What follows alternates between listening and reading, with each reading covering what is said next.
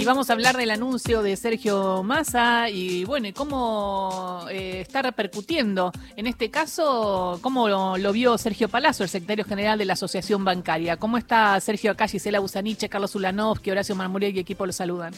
¿Qué tal? Buenos días a todos en el estudio, un saludo a toda la audiencia. Muy contento por la noticia si, si bien algo sabíamos, él había estado un par de semanas antes en Bancaria y nos había comentado y algunas cosas intercambiamos informaciones con, con su equipo económico, que tiene un gran equipo trabajando en este tema. Eh, con gran alegría, es una lucha histórica de nuestra organización que siempre sostuvo que el salario no es ganancia, que hemos llevado adelante medidas de fuerza, que inclusive hemos logrado en nuestra discusión paritaria, inclusive la última, sacar un bono para compensar lo que se nos descontaba de ganancia y muy contentos porque de 93.500 bancarios con este proyecto que ha presentado ya 90.000 no van a pagar más. Y toda vez que sea ley los 3.500 que pagan pagarán una cifra infinitamente menor a la que están pagando. Así que contento, creo que en el camino correcto, justo y trajo un alivio, se recupera casi un 11% del salario de los trabajadores que pagaban ganancia, en el caso nuestro, entre un 11 y un 15%, y creo que es una medida muy acertada. Va a salir por decreto, ¿no? Porque la idea es llevarla al Congreso. ¿Qué piensa que va a pasar en el Congreso cuando lo lleven? Porque ya eh, tuvimos que escuchar al expresidente Mauricio Macri ayer, por ejemplo, diciendo que era un mamarracho y un oportunismo electoral cuando era una de sus promesas en 2015 y no lo cumplió. Bueno, él puede tener una opinión en esos términos que, por cierto, es bastante fuera de templanza para ser un expresidente. En todo caso si a él le parece un mamarracho, a nosotros nos parece que es un mentiroso y un cínico él, porque fue el que prometió que en su gobierno nadie iba a pagar ganancias y terminó pagando el doble de personas que pagaban ganancias en la Argentina. Como primera observación respecto a esos dichos. Segundo, si fueran coherentes y no mentirosos ni cínicos, eh, durante cuatro años hemos escuchado el discurso que iban a acompañar todos los proyectos que fueran disminuir la presión fiscal, eliminar o rebajar impuestos. Bueno, acá tienen una hermosa oportunidad.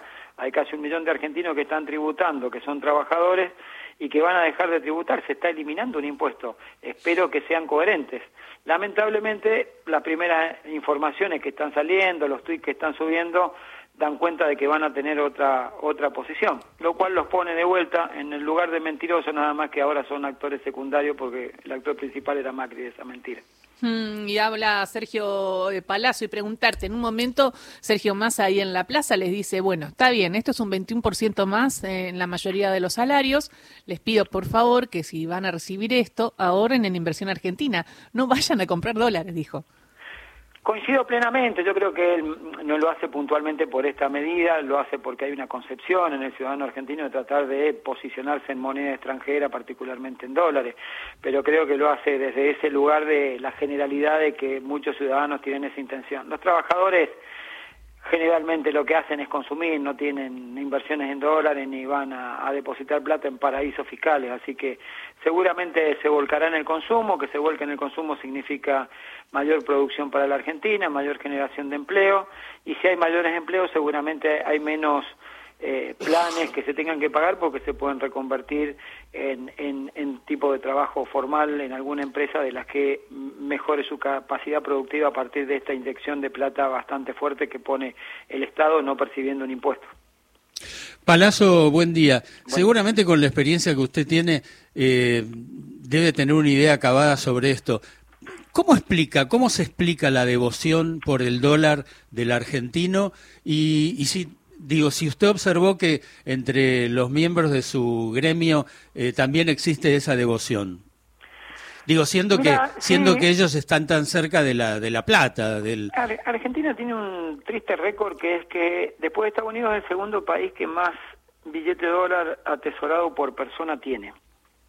eh, lo cual pone una característica que no tiene una circunstancia particular y de ahora, sino que es como que viene con una continuidad histórica de que la gente interpreta esa decisión de ahorrar en, dólares.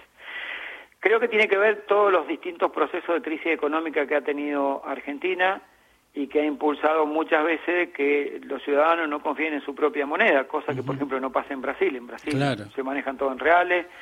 Inclusive la propia burguesía brasileña eh, eh, sus negocios y todo, no solo los tiene en Brasil, no, no se escapan a otros lugares o paraísos fiscales, sino que además siempre te hablan del real.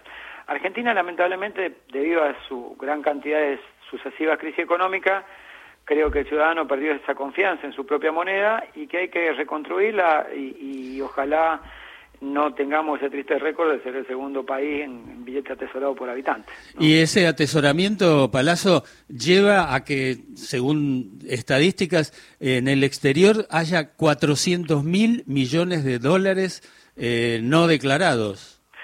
Sí, es una cifra que siempre ha existido. Eh, bueno, ahí más allá de, del atesoramiento, ahí lo que existe es una calidad especulativa de esa inversión, ¿no? Y hay que ver también, como vos decís, cuánto de eso está declarado y cuánto está formalmente declarado. Supongo que la mayoría de eso está no declarado, con lo cual ya partimos de una base que es que no tributó los impuestos que debería tributar en este país y fugaron ese dinero. Y... El número que vos das siempre lo han dado los economistas, siempre ha existido y bueno, lamentablemente son argentinos que no traen la plata de vuelta a la Argentina. ¿Ve difícil que esa plata regrese en algún momento? Yo creo que hay un acuerdo que llegó a Argentina con, con, con Estados Unidos hace poco para que se levantaran el secreto y pudieran saberse de las cuentas. Yo creo que va a ser fácilmente determinable que si hay argentinos que se han llevado la plata sin declarar, el Estado pueda hacer algo y pueda traerlas a partir de esta información que ahora se puede cruzar con, con, con, las bases de datos de Estados Unidos. Creo que fue un acuerdo que se firmó en el mes de febrero. Por eso, por eso es importante una ley de blanqueo, ¿no? Que es la que está llevando adelante también eh, el titular de la FIB, Massa y todo el equipo económico que llevó al Congreso, pero todavía no hay no hay quórum para, para tratarla.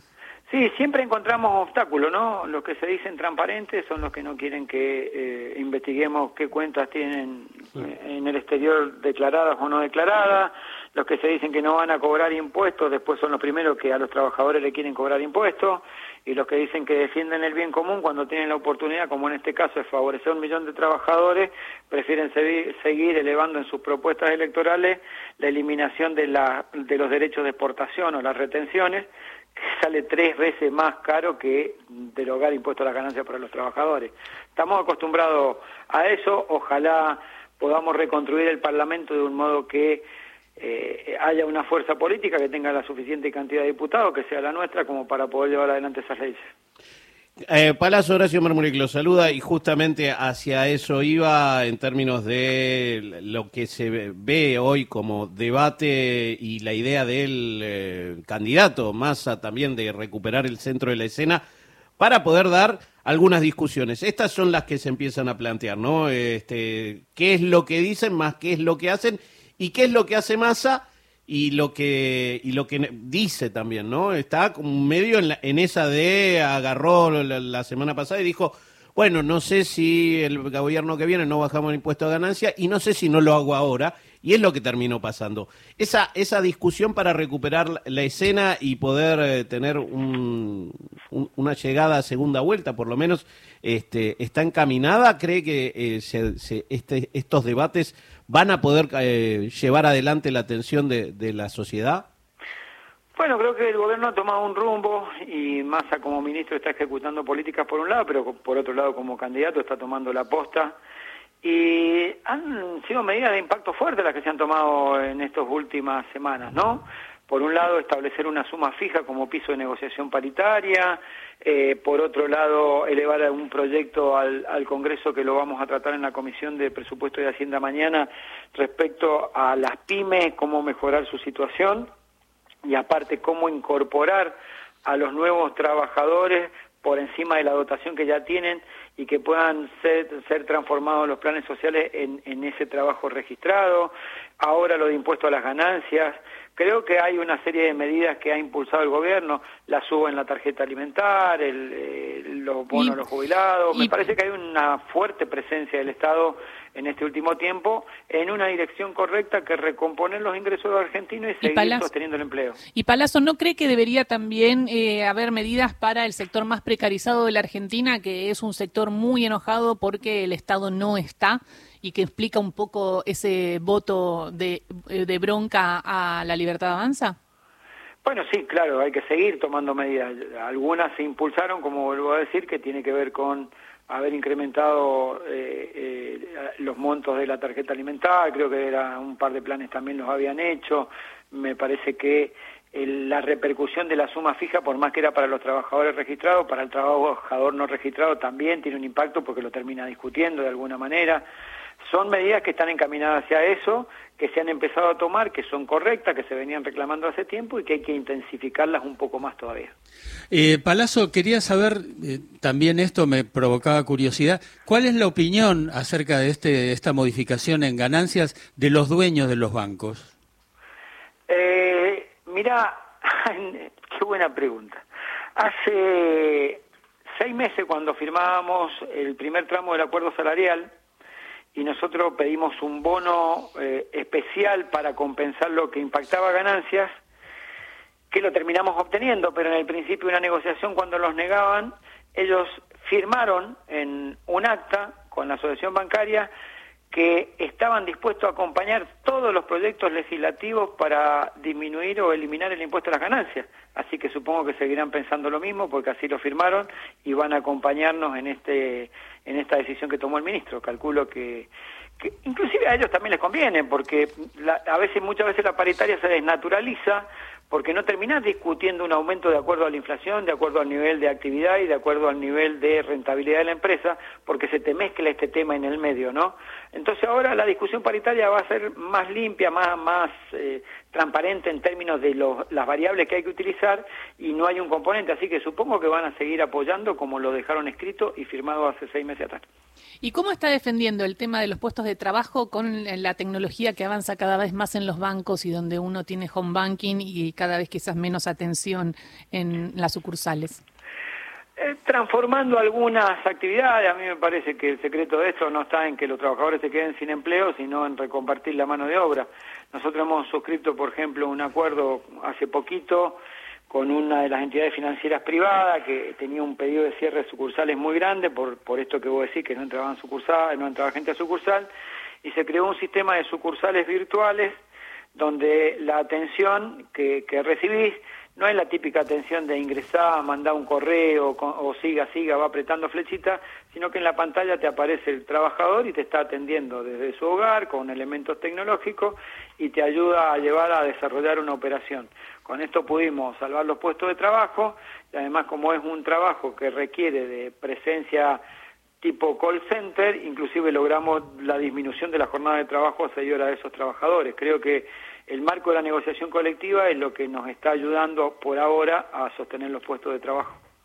Muchísimas gracias por esta charla con Radio Nacional eh, Palazzo y siempre nosotros acá nos cargamos y decimos qué suerte ser bancario o no, Horacio, más de una vez lo hemos dicho. Más de una vez hemos pensado que eh, si quizás nuestro destino sería estar ahí en, alguna sucursal. Después nos olvidamos y, y recordamos que también tienen otras cosas. bien recibido dentro de la familia bancaria. Sin duda alguna. Muchas gracias. gracias. Eh, gracias. Sergio Palazzo, secretario general de la Asociación Bancaria. Lo decimos porque es una de los gremios que mm,